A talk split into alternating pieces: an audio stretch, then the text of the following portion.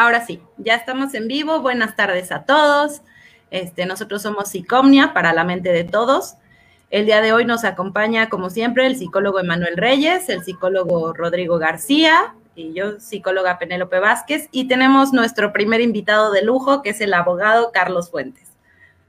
Este, bueno, el día de hoy el tema, como ya lo conocen, es como darle seguimiento un poquito a lo que hablábamos antes, pero ahora sí con con estas nuevas ideas del marco legal que nos puede, que nos puede despejar de muchas dudas, Carlos, ¿no? Entonces, nuestro tema de hoy es entre el amor y la destrucción. Ya saben que pueden hacer comentarios, expresar sus dudas, todo lo que quieran eh, en vivo, ¿no? Muy bien, este, para empezar, Emanuel, ¿nos vas a hablar un poquito? Sí, eh, justo era eh, recordar, bueno, para el tema de hoy vamos a hablar de, vamos a enmarcar dos puntos centrales, ¿no? Dos variables, que es una, el amor, este amor que nos marcan eh, desde diferentes perspectivas. Eh, encontramos el amor poético, aquel amor inalcanzable que, buscamos durante el paso de muchos, muchos años.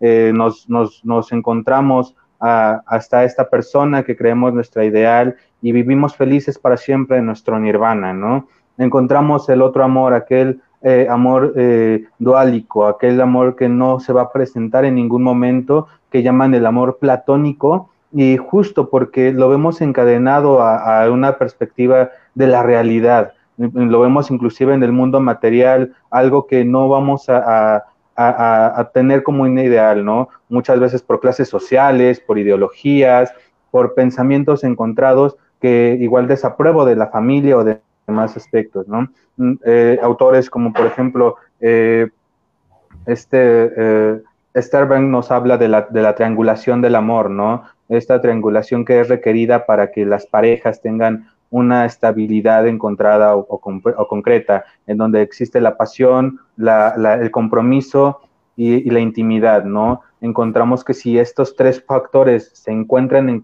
en completa sincronía, la relación entre las personas se va a dar de forma eh, concreta. Pero si en cambio alguno de los dos no tiene esta sincronía, inclusive llegamos a ver una, un desinterés, una desigualdad entre, entre ambas partes. Eh, de igual manera, encontramos otras ideaciones del amor, como la que nos marca Burn, inclusive, ¿no? En, en, esta parte del amor líquido, aquel amor fugaz que se puede dar por una noche, por, porque solamente buscamos la, la pasión sexual, y lo vemos inclusive engañado, ¿no? Se nos va por, la, se nos va por las manos o creemos esta parte del falso amor, nos descentralizamos en lo que realmente sentimos y se rompe completamente esta parte del amor. Al final el amor cumple muchos factores, muchos, muchas este, centralizaciones que es importante delimitar conforme va pasando el tiempo. Ok, este, Rodrigo. Sí, un poco para complementar lo que dice Manny. Eh, dentro de todas estas ideas recordemos, o más bien todas estas ideas recordemos que son eh, generadas a partir del, bagaje cultural de toda la historia de, la humanidad, de una comunidad, incluso de una familia. Todas estas ideas que vamos creando alrededor del amor, de la felicidad, de la pasión, del sexo, todo esto es precisamente todo un conjunto de ideas de valores, de historias que han eh, pues influenciado todas estas ideas, ¿no? A partir de los medios de, la, comunicación, de las relaciones con la familia, de las ideas culturales que tenemos, de la idealización del amor, de la felicidad y precisamente eh, ya ahondando un poco más en las relaciones de Efectivamente, este, el amor pues tiene mucha carga cultural y social. Es este, lo, hablábamos el conversatorio pasado, que las primeras veces cuando surge el enamoramiento, pues está esta fantasía e idealización eh, respecto del otro y que, bueno, cuando nos topamos con la realidad podemos encontrar otra cosa, ¿no? Eh, y tocas un punto importante que creo que es este de los medios, porque desde muy pequeños, pues estamos sometidos a esta parte eh, cultural que nos pintan para, para tanto con esta diferencia de género como con esta parte del amor ideal, ¿no? Entonces, este, pensamos en una película Disney donde hay una princesa que siempre está en espera del amor porque sin el amor no es nada.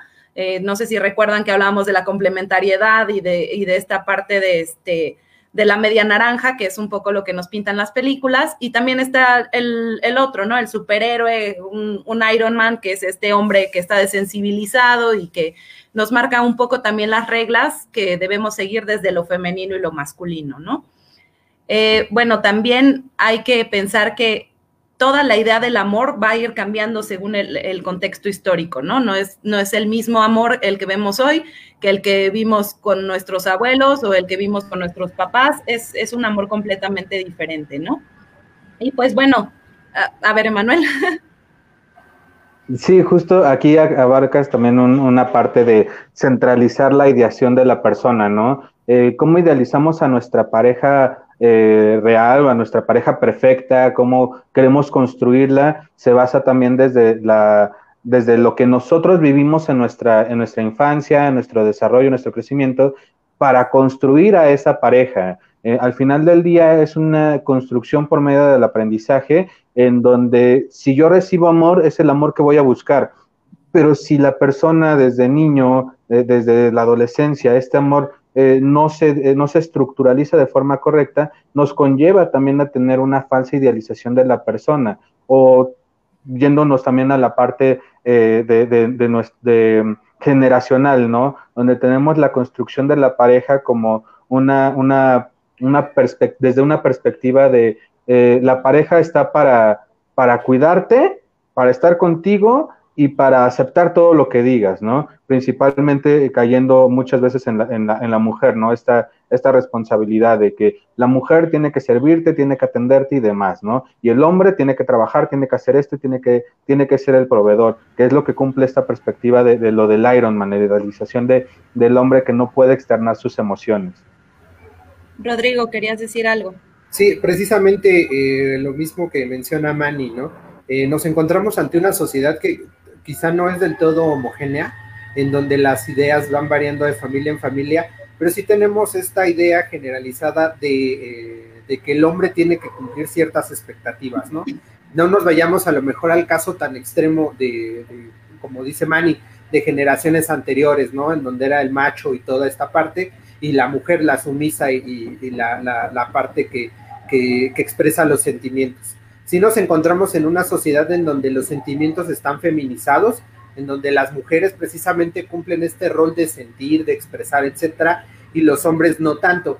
Pero vámonos a, simples, por ejemplo, simples ideas, ¿no? En donde el hombre es el que toma la iniciativa, en donde, eh, pues sí, precisamente. Eh, el hombre toma la iniciativa, el hombre se acerca, el hombre inicia la conversación y en este caso, por ejemplo, la mujer es la que se arregla bonito para el hombre, la que tiene que estar presentable, la que tiene que comprender, etcétera.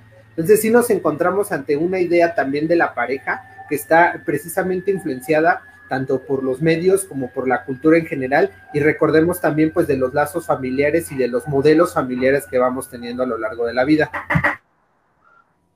Bueno, sí, justo lo de los modelos familiares a mí me, hace pensar que eh, que recordemos un poquito lo del conversatorio pasado que les decía que a veces establecemos nuestros vínculos ya de pareja conforme los vimos este, en un principio, ¿no? Eh, hay un mensaje que dice saludos al abogado Carlos Fuentes de Mickey Edward. este, bueno, eh, esto como que lo estamos repitiendo constantemente. Es, entonces, si nosotros tuvimos una historia que traía este, un tipo de relación, pues es lo que vamos a buscar posteriormente, ¿no? Y pues esto también nos lleva a pensar en, en qué momento el amor se vuelve violento, ¿no? Porque aparentemente elegimos a nuestra pareja desde esta idealización y desde este punto de la fantasía donde es lo máximo. Y pues bueno, ese sería el primer punto para pensar que cuando nos damos cuenta que no es así, pues es un golpe durísimo, ¿no? A la, es un golpe de realidad que va, que va a ser en primer lugar el punto de partida para que empiece esta parte de, de la violencia, ¿no? Eh, no sé si quieran hablar algo de violencia, Rodrigo. Sí, eh, es precisamente ¿no? lo que se da, por ejemplo, eh, o lo que señalan las principales ideas del amor, en donde señalan que pretendemos nosotros extender esta idealización que tenemos, este modelo ideal, por ejemplo, en la fase del enamoramiento, lo que pretendemos es extender esta fase, ¿no? Es prolongarla con experiencias, con vivencias, con, con toda esta parte y al no poder realizarlo, viene la, la, parte, por ejemplo, de los pensamientos negativos, ¿no? En este caso, por ejemplo, de, del hecho de decir, ah, creo que no merezco esta relación, creo que no me merezco esto, creo que no, no tengo lo suficiente para poder estar con esta persona o al contrario, ¿no? Esta persona no tiene lo suficiente para estar conmigo, no cumple mis expectativas porque no es de tal o cual manera, etcétera, etcétera, ¿no? Viene esta parte, por ejemplo, de, de, toda la parte negativa y es precisamente lo que también señalan algunos autores, ¿no? Que el amor no es, eh, no es lineal, ¿no? Uno pensaría que el amor posiblemente es felicidad, es... Eh, plenitud, es sentirnos bien con nosotros mismos y con otra persona. Sin embargo, el amor romántico viene en dos canales, ¿no? Que son tanto pensamientos positivos como pensamientos negativos, en donde nos encontramos precisamente con esto, ¿no? Al no poder cumplir esta parte o estas expectativas nos sentimos frustrados y podemos experimentar o empezar a experimentar esos sentimientos negativos que pueden conllevar a una situación de violencia. Emanuel. Sí, justo como lo menciona este Rodrigo, ya habla, bueno, aparte, ¿no? La violencia como que es nuestro segundo eje de trabajo el día de hoy, ¿no? Encontramos a la violencia desde esta perspectiva eh, hegemónica, inclusive de, de, cómo la vamos a contextualizar, cómo la vamos a comprender, ¿no? Aquí es importante retomar que la violencia cumple diferentes características de ser. Una de ellas, por ejemplo, nos la menciona eh, la, la OMS, ¿no? De la violencia es todo acto de, físico o amenazas que conlleva a una lesión psicológica, eh, física o ya en dados casos hablando de la muerte, ¿no? Entonces, si vemos esta relación ya con las parejas en donde no comprendemos de antemano en qué consiste una situación de violencia, nos conlleva a este enamoramiento de, bueno, pues este me pega porque me ama, ¿no? Y por ejemplo, aquí eh, tenemos un video que me gustaría que compartieras, López, justo para ejemplificar esta parte. Ok. Y, encontrando esta parte de, la relación, vemos que no solamente se trata de, una interacción entre dos personas para estar tranquilos o para estar felices por siempre, sino de respeto eh, y aceptación. ¿Nos dejamos con el video?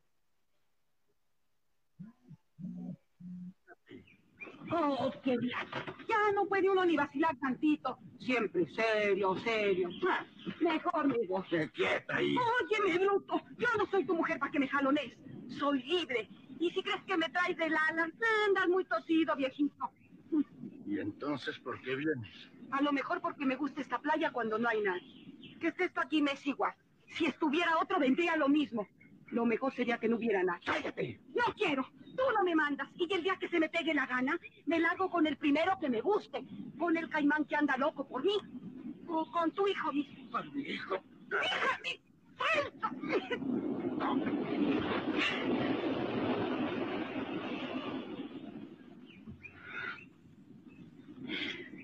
Me golpeaste. Tú me golpeaste. ¿Te das cuenta? Tanto me quieres. Mucho. No sabes cuánto. Sí. Ahora lo sé. Y no me enojo porque me pegaste de puro amor. Pero yo te lo devolveré.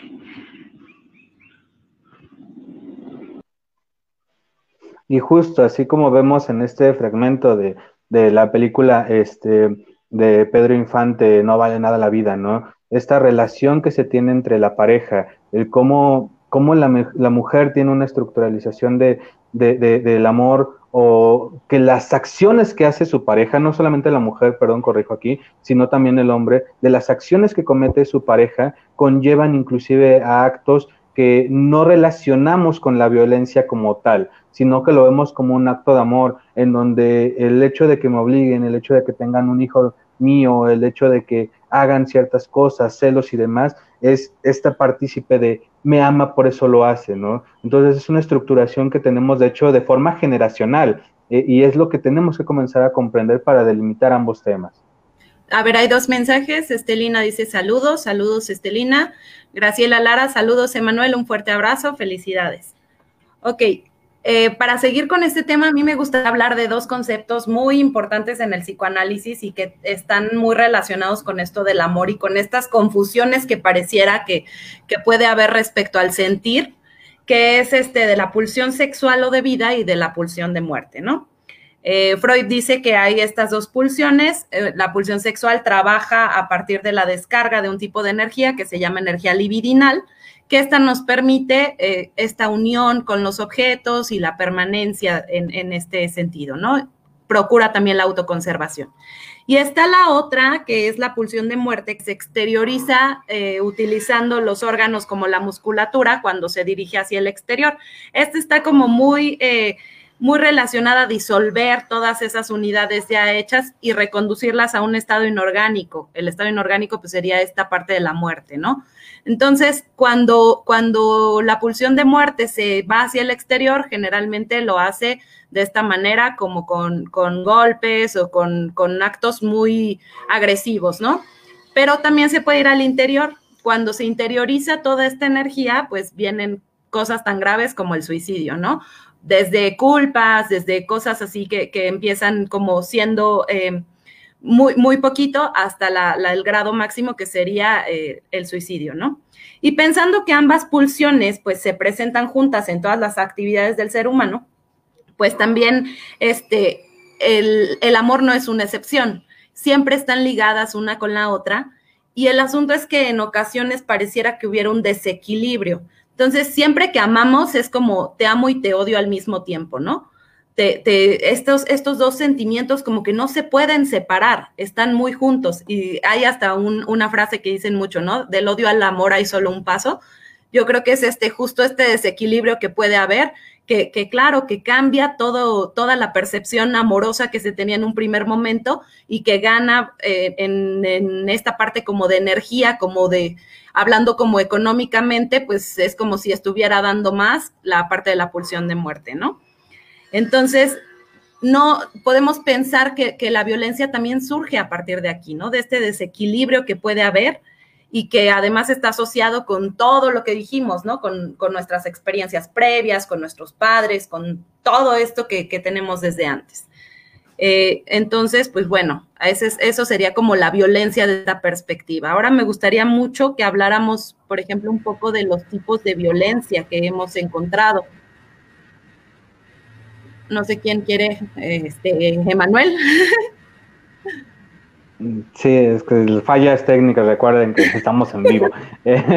este, bueno, aquí eh, justo eh, regresando un poquito, enmarcas un punto que, que, que también se, se, ve desde la parte del amor, ¿no? Cuando no hay una no se complementa la pareja, no hay este complemento, es cuando más se presentan eh, este, este tipo de agresiones. No, no que se vea como que te necesito para estar completo, ¿no? Sino complementar eh, la, cuestión de las necesidades muchas, muchas veces de la pareja, ¿no? Yo te necesito para que me guíes o yo te necesito para guiarme. No, no, no, no, no. Recordemos que aún siendo pareja somos seres individualizados que tomamos nuestras propias, nuestras propias decisiones y que enmarcamos también nuestro camino para crecer. Si bien es un apoyo o bien es una compañía, al final del día no nos podemos ver sometidos tampoco al régimen de pareja, y aquí es donde ya comenzamos a encontrar esta parte de los tipos de violencia. Encontramos la violencia física, la violencia psicológica, la violencia eh, sexual,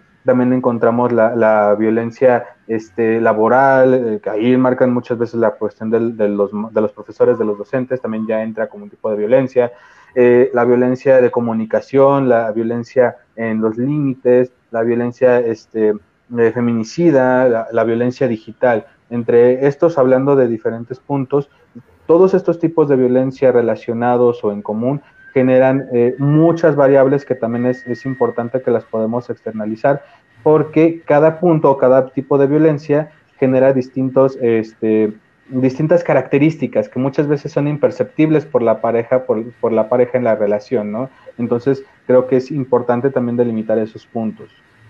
Rodrigo, ¿querías decir algo? Sí, en cuanto a esa parte, por ejemplo, eh, me gustaría recalcar la, importancia de, nuevamente, ¿no? De los conceptos y del, de todo este acervo que tenemos acerca de ellos, ¿no? Imaginamos violencia, por ejemplo, Manny nos habla de violencia física, emocional, etcétera, y si nos vamos a esta parte, la, la, imagen que tenemos posiblemente de la violencia a lo mejor es de un golpe, ¿no? Es de una agresión, de posiblemente igual también un asesinato, algo, algo muy extremo, ¿no? Pero recordemos que la violencia o, la delgada línea entre actos de violencia, eh, pues es, es, muy poca, ¿no? O sea, desde, como mencionaban, un acto que puede parecer de amor, puede ser incluso esta parte de la violencia y pues es importante eh, mencionar que, que, que, podemos tener un, un concepto de la violencia muy remarcado, muy fuerte, pero también saber identificar pues esta parte y esta línea en donde qué, es amor y qué es violencia, ¿no?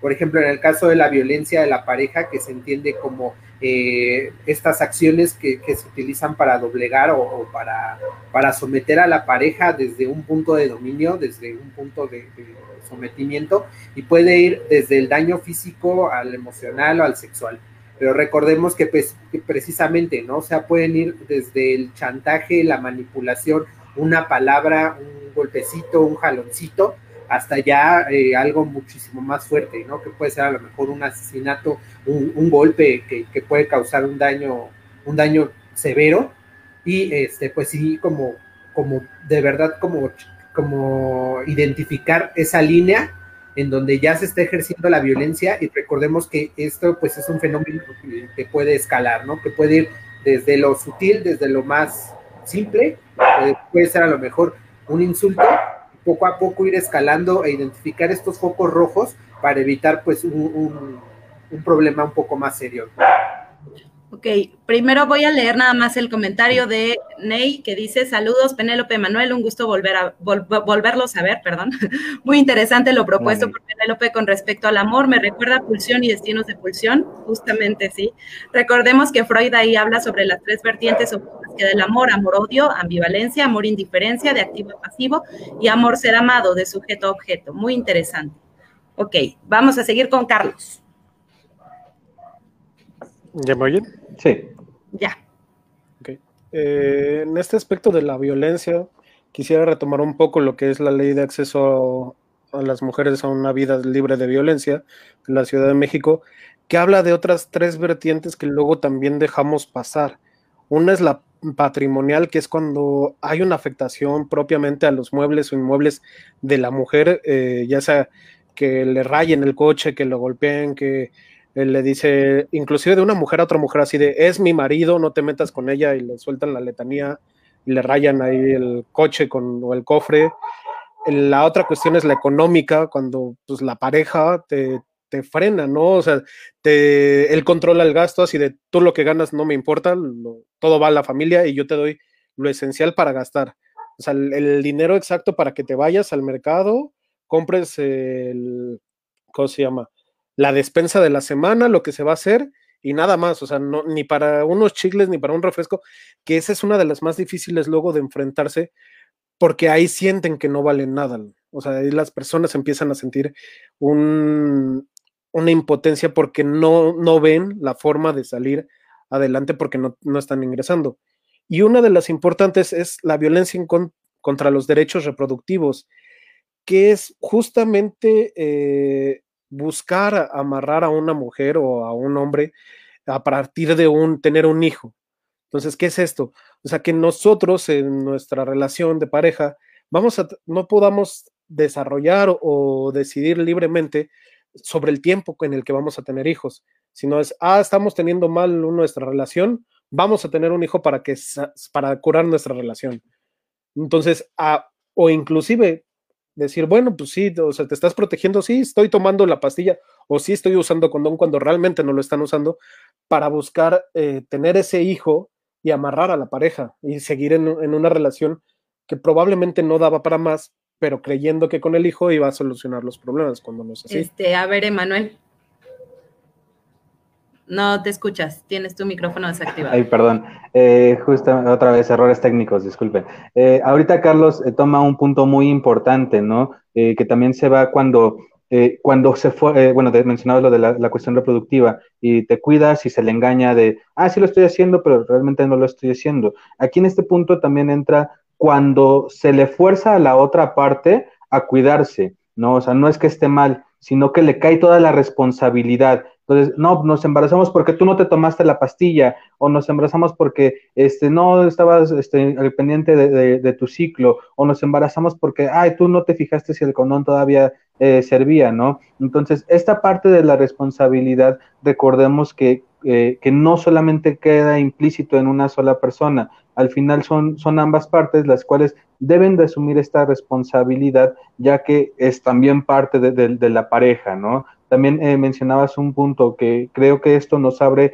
el panorama justo para poder identificar los factores de riesgo en esta, en la pareja, ¿no? Cómo poderlos identificar para poder asumir que estamos en, eh, con una pareja violencia, estas llamadas parejas tóxicas, ¿no? Que, que, que, ahorita que actualmente se le llama. Entonces encontramos entre los signos de alarma, ¿no? La cuestión de la celotipia, que te cela en todo momento, te piden fotografías para saber si estás en, en, el lugar que le dijiste, o te exige que le mandes la ubicación para, para poderte seguir en todo momento, o inclusive esta parte que vemos mucho en los videos, ¿no? de que ya me llegó el mensaje y tengo que ver quién está, quién está hablando, ¿no? Tanto de hombres como de mujeres se presenta. Otra parte, el control, en donde eh, todos tus horarios, yo tengo que tener este, este seguimiento y si no cumplen los horarios que tú me dijiste con lo que estás haciendo, entonces yo ya te comienzo a, llegar a limitar, que es otra de las partes. Nos vemos limitados por la pareja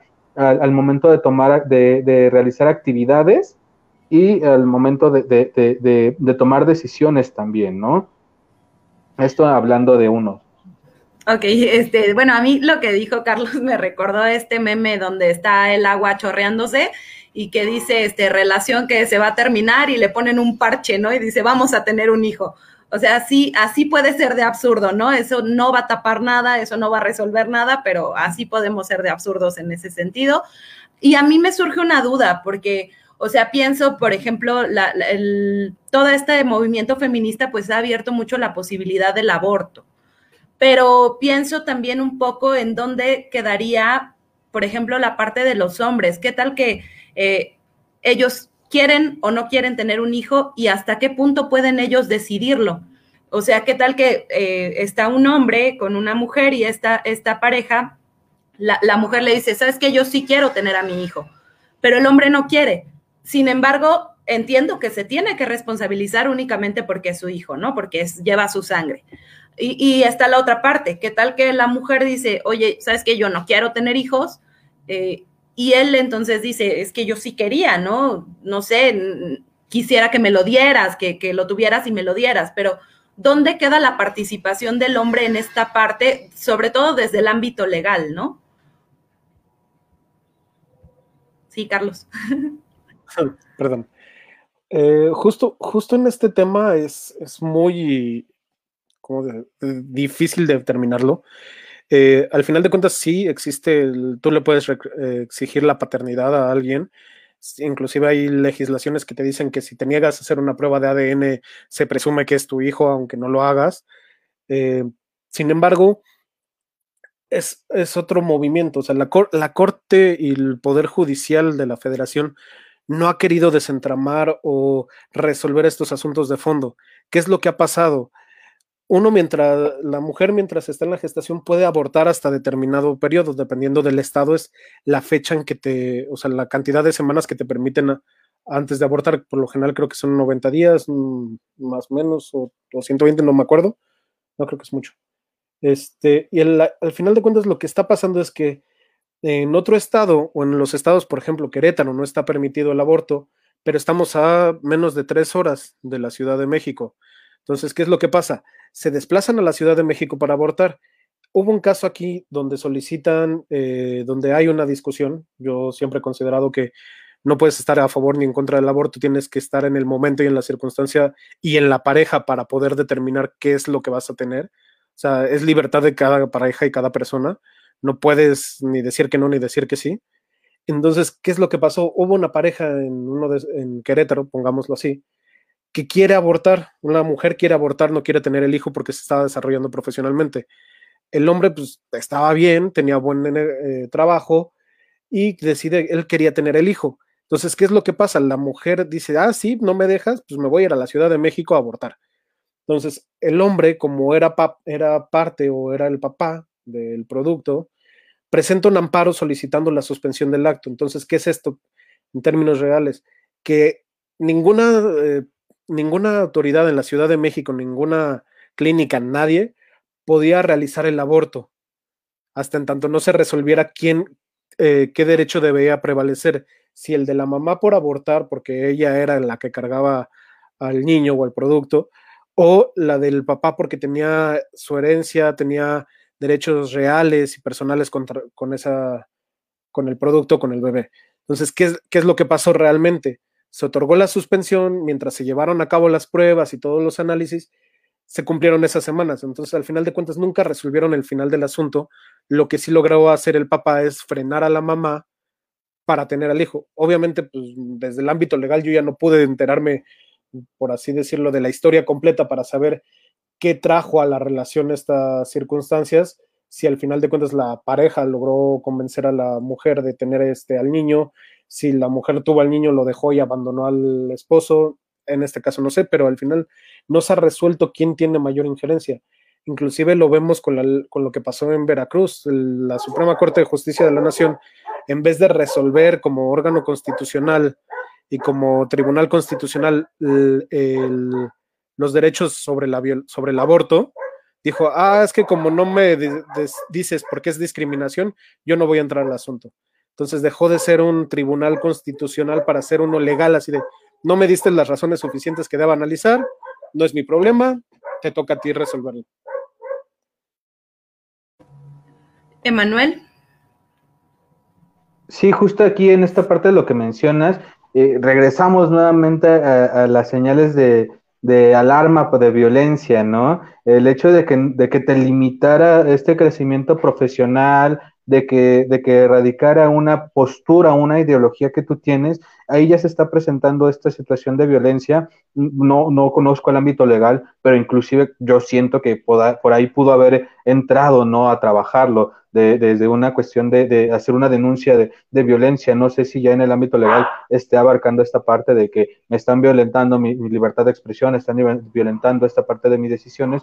Entonces no sé si hubo, pero eh, desde nuestro ámbito ya existe, ya se puede, ya se puede ver, ya se puede tactar que al no permitirte eh, que, que, tú expreses esta decisión, ya, o bien que no lleguen a un común acuerdo entre ambos, ya está este, una, esta, esta violentación, ¿no? De igual manera encontramos en otra de las señales de alerta lo que, de lo que mencionabas, la menospreciación como una señal de alerta. Posiblemente en, su, en, su idea, en la ideación de, este, de esta persona, de este hombre, pensaba, ¿no? Yo lo quiero ver así como un ejemplo ahorita, ¿no? Eh, tú no tienes el derecho a a, este, a realizarte profesionalmente porque tú solamente sirves para mamá y por eso lo conllevó a este tipo de situaciones, ¿no? Entonces, es una forma de pensarlo o de ejemplificarlo en donde se entraría como, como otra parte de la violencia. Yo creo que estás tomando eh, tocando un tema muy difícil porque pareciera que podría ir por ese lado, pero también puede tomar el otro rumbo, ¿no? El, el de dónde queda la voz del hombre en todo esto estamos muy acostumbrados a pensarlo desde la parte de la mujer. Sí entiendo, porque la mujer es la que sufre los cambios corporales, porque es la que carga finalmente el producto. Pero bueno, también la paternidad queremos que se ejerza de manera diferente y este sería un buen momento para empezar a pensar también en el, en el lugar de los hombres, ¿no? Entonces creo que es un tema un poco complicado todavía en el que pareciera que no se encuentra un punto de equilibrio, ¿no? Y bueno, también hablando de otros tipos de maltrato, me gustaría tocar como los puntos clave para que si están en una relación así corran, ¿no? Este, y voy a hablarles yo un poquito del maltrato físico, que, que, puede comenzar como desde una forma muy absurda en estos juegos donde se están dando de manotazos y donde se empujan y donde se jalan el cabello y esas cosas, desde ahí puede empezar el, maltrato físico, que cuando llega al punto en que ya no estamos jugando, pero, ah, yo lo hago de juego, ahí ya se ve un, un foco rojo, ¿no? Lo que tienes que atender. Rodrigo. Eh, sí, un poco complementando la idea que mencionas, o bueno, la idea que mencionaban anteriormente, eh, la, la, parte, por ejemplo, aquí nos vemos nuevamente, ¿no? En lo que mencionaba, la línea delgada, ¿no? Entre lo que puede ser violencia y lo que no sea, este caso en específico nos demuestra precisamente a, a, dónde, ¿no? Y para quién es la violencia ejercida, ¿no?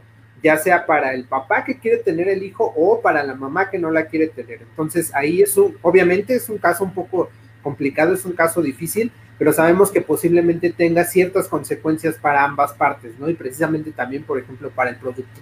Entonces, eh, la importancia, ¿no? De ver esta parte, de verificar, de, de ver, sí, de verificar la, la, línea delgada, ¿no? Que tenemos entre lo que puede ser violencia para uno y lo que puede ser violencia para otro, o quizá para ninguno de los dos sea violencia, pero al final de cuentas pueden resultar afectados.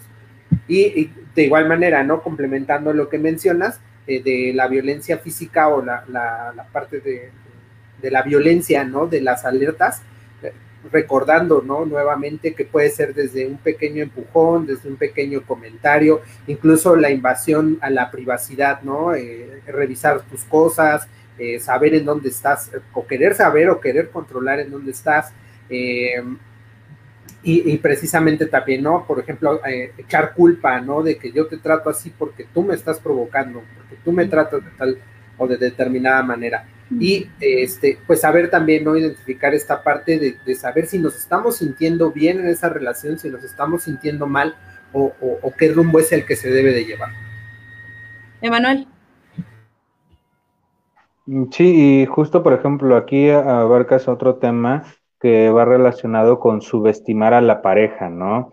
Pensamos que, que la forma en la cual la pareja eh, esté eh, ejerciendo su relación o demás nos da la, posibilidad de, menospreciarlo, de, agredirlo y demás. Actualmente vemos muchas parejas que cumplen con, un rol invertido, ¿no? Donde la, mujer es la que, solventa a la familia, la que tiene toda, toda la cuestión económica, la que mantiene, así decirlo libremente, a la familia, y en algunos casos pues se presenta de forma natural. El hombre lo acepta, el, hombre comprende también su postura, trata en ocasiones de, de traer dinero, demás, pero comprende también su rol ahora de él cuida a los hijos, él atiende la casa.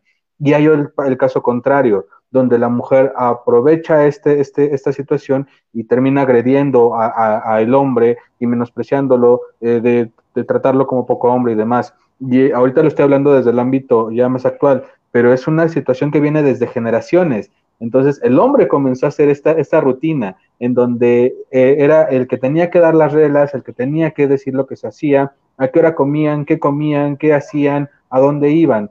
Y eso conlleva a esta necesidad eh, de, género, de poder externar libremente la, cuestión, pero se conlleva nuevamente a este problema, ¿no? Donde se sigue violentando, no hace un cambio real, sino que se sigue presentando la violencia también en, este, en este aspecto. Hay hasta un dicho, ¿no? Que dice, el que da la papa impone la ley. Y creo que pues así aplica, ¿no? Este, quiero seguir con estos tipos de, de, violencia, sobre todo para que los que se encuentran en esta situación de verdad le pongan más atención, ¿no? Entonces voy a hablar de otro tipo de violencia que es el, de la violencia sexual, en el que pues este, si no quieres tener relaciones sexuales, si no quieres que te toquen, si no quieres que, que, este, que te besen, nadie te puede obligar a hacerlo. O sea, si alguien está invadiéndote en ese sentido, también es un tipo de violencia. O sea, todo tiene que ser consensuado en las relaciones de pareja. Rodrigo. Sí, eh, igual, ¿no? Complementando esta parte, recordar que, el, por ejemplo, lo, lo, que mencionaba Manny, nosotros eh, de alguna o de otra manera estamos ya programados para, para desempeñar un rol, ¿no? En la familia, eh, en la sociedad, eh, incluso en la pareja.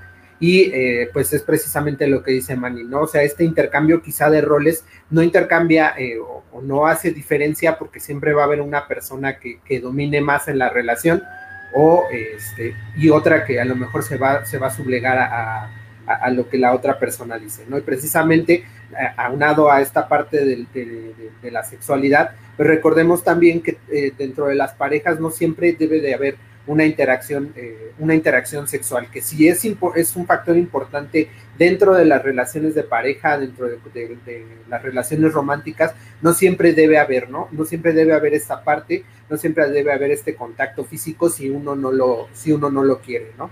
El, el, hecho, por ejemplo, que se utiliza para ejercer este tipo de violencia es, ah, es que tú no me besas porque no me quieres, es que tú no me abrazas porque no me quieres, no me estás demostrando tu amor porque todavía no hemos tenido relaciones sexuales, ¿no? Entonces, esta parte también identificarlo de que no siempre se tienen que presentar ciertas situaciones para que una relación esté completa o complementada, ¿no?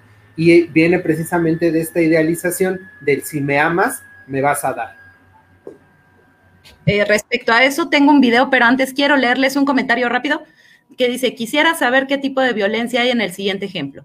Hay una pareja donde el hombre engañó a la mujer y llegaron a donde se platica y se llega a un acuerdo de sanación, perdón, pero la mujer hace énfasis de recordar, tú me engañaste con ella por esto, por aquello y por no dar más espacio a pelea, pues solo se acepta la equivocación, pero ser frecuente es síntoma de violencia. Eh, le contestamos nada más, quiero ver qué quería decir Carlos. Uh, yo, en este aspecto de lo de la violencia sexual, eh, sí quisiera hacer énfasis en, en, la cuestión de que si tu pareja te obliga a tener sexo, puede incurrir en violación. Entonces, hay que ver esa ligera parte. Ojo, la violación como tal es, lo entienden como cópula, y la cópula es introducción del pene en el cuerpo humano por vía vaginal, anal o bucal. Entonces, si al que están obligando en una pareja heterosexual es al hombre a tener sexo, él no se puede quejar de violación. Entonces, ahí hay una clara problemática que luego tendrá la legislatura que resolver, pero si, si tu pareja este, te obliga a tener sexo y introduce su pene en cualquiera de los tres lugares que ya mencionados, te está violando. Entonces, es un foco muy rojo porque ya pierdes todo y ya pierdes la intimidad como tal. Claro, pero también, bueno, pues, por ejemplo, si no fuera el pene y fuera otro objeto, pues también quedaría como no en violación, ¿no? Entiendo yo. Eh, violación equiparada. Ok, ok. okay. Ajá. Sí, sí mete un, otras cosas. ok, Emanuel. Eh, bueno, sí, aquí también, eh, nada más igual para ejemplificar la situación, eh, encontramos a, a, las mujeres que fueron eh, víctimas de abuso en el caso Atenco, ¿no? Que no muchas fueron eh, so, eh, violadas por, eh, por medio de, de, bueno, introducción de pene, muchas fueron, este, eh, por medio con los dedos, ¿no? Incluso vemos la, las descripciones ya de parte de la Corte de, Interamericana de los Derechos Humanos, cómo describen que no hubo como tal penetración, pero que introducían los dedos y que esa fue la violación que les, que les daban, ¿no? Entonces, esto para, para, para ejemplificar esta parte que menciona eh, Carlos, creo que es importante reconocerlo. El hecho de que, de, de que tu pareja no necesariamente te introduzca eh, el, el, pene, pero sí está introduciendo otras cosas, eh, ya es un acto de violación que tú debes de identificar como una señal de riesgo y que te acredita a acudir a solicitar ayuda, porque este engaño o esta, o esta mala percepción de la situación conlleva que pensemos que no es una violación o que no es una, una agresión. Y justo eso conlleva a la falta de información. Ahora, igual contestando a la, a la, pregunta que nos hace Cruz Sandoval, Fabián, eh, desde mi perspectiva ya estaría incurriendo en una, eh, en una violencia psicológica, inclusive si lo ves, porque ya se está violentando la, la cuestión de, de emocional de la persona. ¿eh? Eh, sabemos que las huellas siempre quedan, siempre hay rezagos de la violencia, siempre hay rezagos de eso. El engaño que cometió él eh, fue violencia, eso ya es una violencia que él cometió él hacia su pareja. Entonces, él fue la primera persona que generó eh, violencia y ahora ella es la segunda persona que genera violencia en la relación. Desde ahí ya desde la primera vez ya tendría que haber eh, existido alguna especie de apoyo. Si bien entre ellos consideraron que ya el que hablaran, el que estuvieran en común acuerdo, ya no necesitaba la intervención psicológica o demás, ok, es válido. Pero si se siguen incurriendo en este tipo de situaciones, entonces es importante eh, regresarnos al hecho de que necesitan esta ayuda porque la violencia psicológica no solamente está en, en decirle a la otra persona, eh, te odio o eres poco hombre o demás, ¿no? Sino incurrir en la cuestión emocional. Cuando tú ya te ves afectado emocionalmente y está afectando una cuestión de, de, tu ciclo como tal, ya estamos hablando de una, de, de una violencia psicológica. Entonces es importante caracterizarlo de esa forma para poder acudir a ayuda de la forma correcta. Aparte que, bueno, tal vez no está utilizando esas palabras, pero está encubierto, ¿no? O sea, es una forma de decirle, tú te equivocaste, todo lo haces mal, este, sin utilizar esas palabras, pero el estarlo recordando constantemente, pues es, es como dar pie a esto, ¿no? A que se generen este tipo de ideas. Les voy a compartir este video porque creo que es importante en cómo se está ahorita eh, considerando el amor y, me preocupa un poco, pero es como la sociedad te lo está pintando. Voy a eh, ponerle silencio.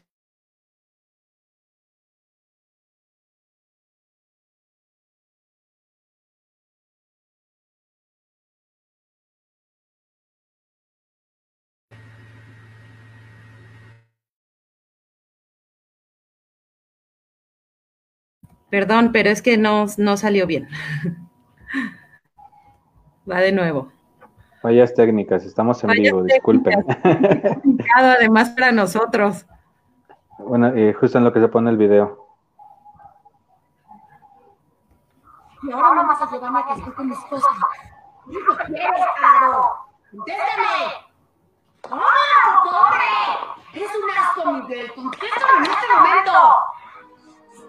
Pero a mí no me vas a hablar así, ¿eh? ¿Qué es ¡Suéltame! ¡Suéltate! ¡Suéltame!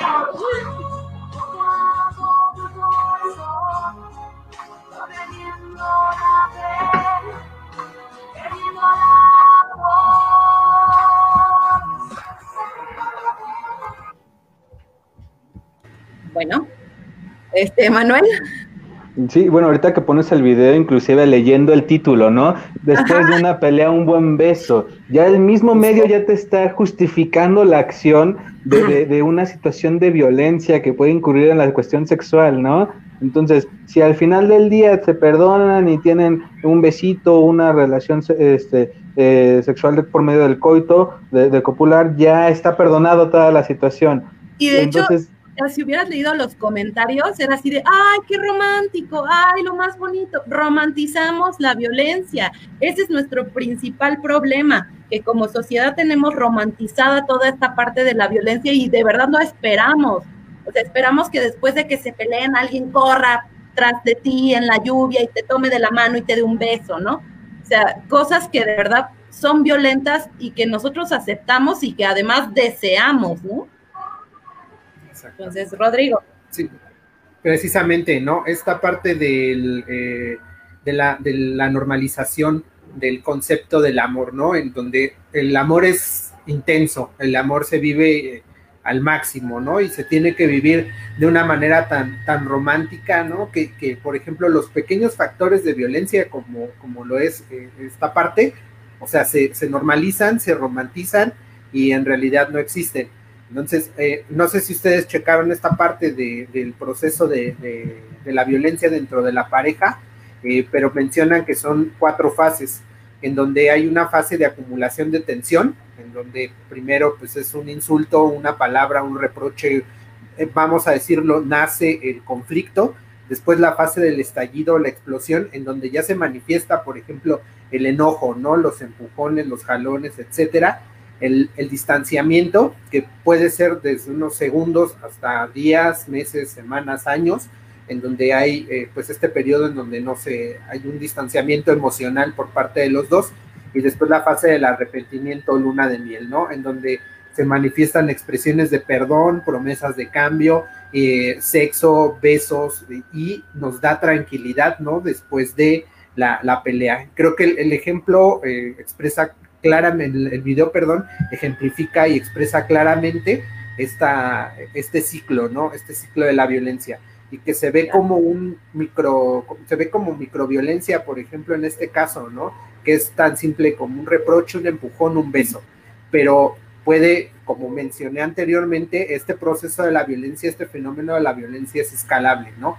Ya que hay permisión de esta parte, ya que normalizamos por ejemplo, eh, las peleas así con empujones y, luego besos, pueden, porque podemos, o se puede escalar, perdón, en el siguiente nivel, ¿no? Normalizar un jalón más fuerte, normalizar los golpes, normalizar los insultos directos y siempre se va a repetir este pequeño ciclo en donde va a haber un arrepentimiento, hay tranquilidad y posteriormente viene nuevamente el conflicto.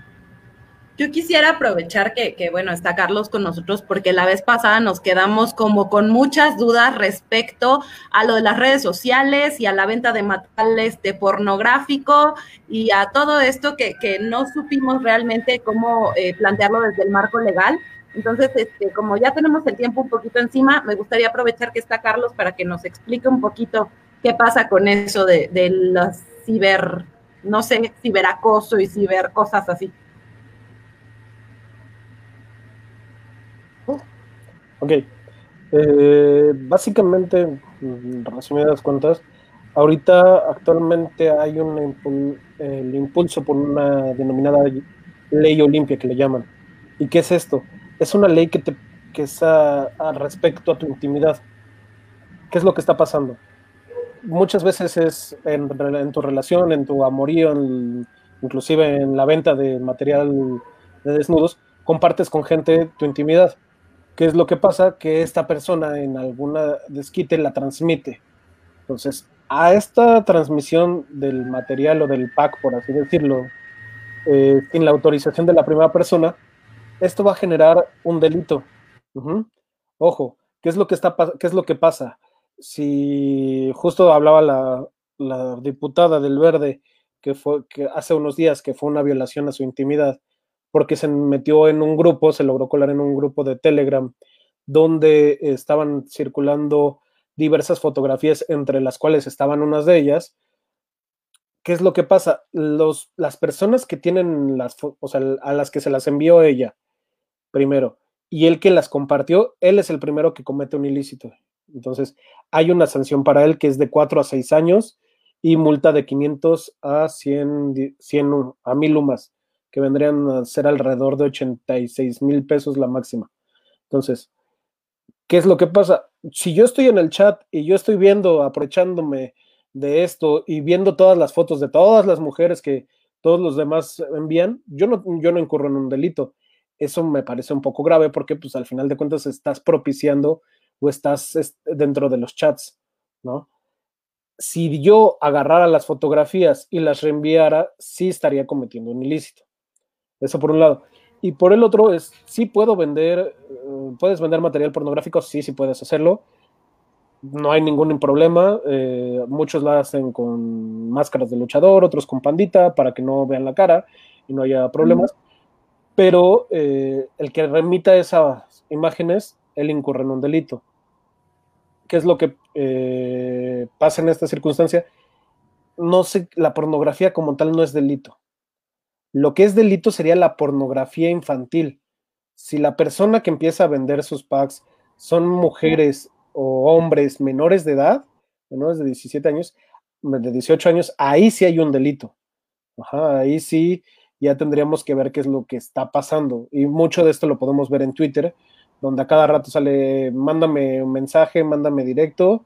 Yo me imagino que es para que les mandes y te manden pornografía pero las fotos de las personas que se ven son menores de edad. Entonces, hay que tener mucho cuidado con eso, con la pornografía infantil. Eso sí es un delito. O sea, ese sí es delito verlo o, o, o sea, recibirlo, lo que sea.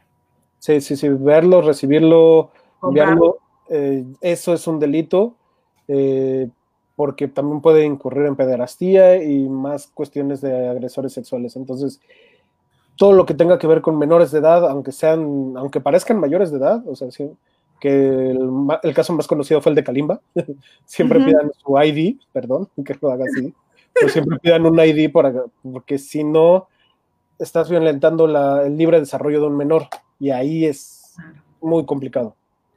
Ok, bueno, entonces nos quedamos con que podemos vender nuestras fotos de los pies, este, Emanuel. Sí, justo eh, aquí ahorita que lo mencionas, Carlos, eh, me lleva también a esta parte de, de, la, de, los medios sociales o de las redes sociales, de, de, perdón, de los medios de comunicación y de las redes sociales, de cómo eh, algunos estigmatizan la, situación de, la prohibición de, de, este tipo de material y otros lo dan como algo permisivo, ¿no? La semana pasada justamente hablábamos de páginas de Facebook que que existen justo para propiciar este tipo de material y, eh, y, es, y justo redes como Facebook que no han hecho todavía nada para limitarlo, justo porque lo que hacen es cambiar un poquito el nombre y ya con eso se salvan, ¿no? Pero, y, y también los medios de comunicación, cómo generalizan una situación y minimizan otra, porque le dan menos importancia, ¿no? Tenemos la situación de, los feminicidios, como lo mencionabas hace, hace, hace rato, tenemos diferentes situaciones de, manifestaciones, que es por una libre expresión, distintos aspectos que al final conllevan a una forma de expresión. Hay medios que lo, que lo estigmatizan, medios que lo permiten y otros que simplemente se desafan de, se zafan de la situación, ¿no? Entonces creo que es también importante poder eh, conllevar a la, comunicación correcta o a la forma de comunicación correcta para comprender el tema. Eh, por ejemplo, yo en lo personal no sabía que era que, que se vendían eh, los packs por internet, ¿no? Hasta la semana pasada que, que, nos hacían la pregunta, yo, perdón mi ignorancia, pero sí yo no sabía que lo hacían por, por las redes sociales. Entonces, creo que, que o sea, se sabía que se hacía, pero no que se hacía por redes sociales. Entonces, creo que, que conlleva esta parte de, de informarte correctamente, ¿no? Claro, ok, este, vamos a tener que cerrar el tema desgraciadamente es un tema muy largo, nos faltaron tocar algunas, algunos aspectos de gran importancia, como lo que dijiste del feminicidio, como hablar de estas reglas impuestas entre, entre lo femenino y lo masculino, pero pues bueno, se nos acaba el tiempo. Entonces, este, nada más me gustaría que nos dijeras, Carlos, a dónde podemos acudir si estamos sufriendo de violencia, si estamos este, en esta parte también cibernética, que podríamos sufrir de violencia o, en, o en, en nuestra pareja, ¿no? ¿A dónde podemos acudir y cuándo podemos acudir? En este aspecto, eh, la Ciudad de México y bueno, casi todos los estados tienen un instituto para las mujeres, un Instituto Queretano para las Mujeres, Instituto para las Mujeres de la Ciudad de México. La Ciudad de México sé que son en, la, en, varias delegaciones. Aquí lo principal es que es cuando sientas el primer punto de violación o de violencia, como tal, no dejar transcurrir el paso a que ya sea una agresión, ya sea un golpe, ya sea un maltrato. ¿Qué es lo que pasa? Y pasa realmente, eh, la policía en estos aspectos en algunas ciudades ya está eh, especializada. El problema es que la violencia intrafamiliar o la violencia hacia la mujer es por querella, no se persigue de oficio. Entonces, si la mujer decide, llama al 911 o el 060, no sé si cuál que prevaleció, llama, reporta este, esto, esta violencia recibida, que ya le golpearon, que ya la maltrataron. Llega la policía, eh, ve al esposo, lo detienen, y si la mujer decide no proceder o frena por la pandemia o lo que sea, el chavo queda libre o su pareja queda libre, o el, inclusive la mujer. Entonces, yo diría es acudir. ¿Por qué? Porque necesitas un proceso eh, integral, tanto un apoyo psicológico que te vaya preparando para lo que vaya a venir, hasta una asesoría legal de qué es lo que puedes hacer, ¿no? Porque muchas veces es, ay, es que me golpeó, pero no lo quiero dejar por mis hijos. O, ay, es que me pega, pero pues es que él es el que pone más del 50% del salario y cómo le voy a hacer para mantener a mis hijos. Entonces, pues, se puede dar apoyo y asesorías legales, pero también necesitan la parte emocional y la parte psicológica para eh, poder sanar esas heridas, como ustedes lo mencionan, ¿no? Entonces, uno aparte es el Instituto de las Mujeres, ya sea en las diversas ciudades, seguramente hay otras ONGs que también y, y ACES y instituciones de gobierno que apoyan este tipo de, circunstancias, pero el que yo tengo ubicado es el de las mujeres. Ok, muchas gracias. Este, yo conocí en algún momento un lugar que se llamaba Casa Gaviota, ahorita me acordé, y este, y Casa Gaviota era justamente para la, las mujeres que sufrían maltrato, ¿no? Y, bueno, la otra parte también, y si soy hombre, ¿a dónde voy? Si eres hombre, eh, en este aspecto es ir a directamente a la fiscalía o ante la policía que levante eh, una denuncia por violencia uh, intrafamiliar, inclusive pueden ir al, DIF, al, que es desarrollo infantil, de desarrollo de la familia, desarrollo integral de la familia, y hay que los atiendan. Obviamente, eh, primero, lo primero es quitarnos el tabú de que un hombre no puede recibir violencia. Luego hay personas altas, robustas, hombres altos y robustos que una mujer flaquita, chaparrita, les los trae locos y, y muy golpeados, psicológicamente hablando también o económica. Entonces, primero es quitarnos el tabú. Y obviamente estas instituciones tienes que, tienen que darles la atención igual que si fueran una mujer. ¿Por qué? Porque la violencia existe y, y las medidas y la integración es para ambos, no solo para la mujer. Hay algo específico a la mujer por la cuestión de que ha sido eh, socavada y violentada durante toda la historia, pero tiene que atenderlos directamente al hombre. Entonces, si en este caso, si les toca un policía o alguien más y les empieza a burlarse de ustedes, ahí lo que pueden proceder es a presentar una queja ante el órgano de control de la misma institución para que, para que sancione a estas personas, porque no puede ser que estén aten- atendiendo al público que está en vulnerabilidad y se esté burlando de ustedes. Es lo mismo que pasaba antes con las mujeres que tuvieron que crear institutos. Entonces, en este aspecto sería para los hombres es la fiscalía. Aquí sí no hay institutos este, especializados. Ok, muchas gracias. Este, vamos a terminar nuestro tema. Emanuel, querías agregar algo muy rápido porque ya estamos sobre el tiempo. No tienes micrófono. Eh, perdón, justo también era nada más mencionar esta parte de acudir eh, con un especialista en el primer indicio de violencia. Recuerden, hay terapia de pareja, terapia familiar, terapia individual. Si la pareja no quiere, eso no significa que tú no vas a acudir a la, a la terapia. Recuerda que es al final por tu propia estabilidad emocional y mental.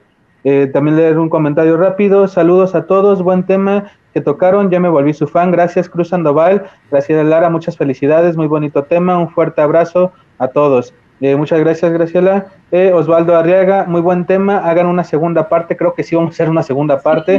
La tercera, de hecho, ¿no? Son muchos aspectos que deben ser mencionados. Y sí, van a salir, a salir todavía más. Y bueno, pues creo que eso es todo. Eh, les agradecemos nuevamente mucho por haber participado. Y Gracias. recuerden seguir en los comentarios y demás. Y sugerir temas. Eh, eh, sugerir- sugieran temas para nosotros poderlos abordar. No sé si alguien quiere decir algo más. Pues nada, esperen otra, otra este, plática de estas, porque de verdad que esto del amor, hasta a nosotros se nos complicaba reducir un poco este, el tema porque es, es bastante extenso. Y aparte, pues todos tenemos mucha experiencia con esto, ¿no? Pero bueno, muchas gracias a todos, gracias por acompañarnos hoy, gracias Carlos, estamos Muchas dejando gracias, Carlos. Muchísimas gracias. De Carlos está en, en la descripción del video por si este, requieren alguna información adicional. Creo que él está en toda la, la este, buena actitud de contestarnos. Sí, muchas gracias a todos. Muchas gracias. Esto fue Psicomnia. Hasta luego.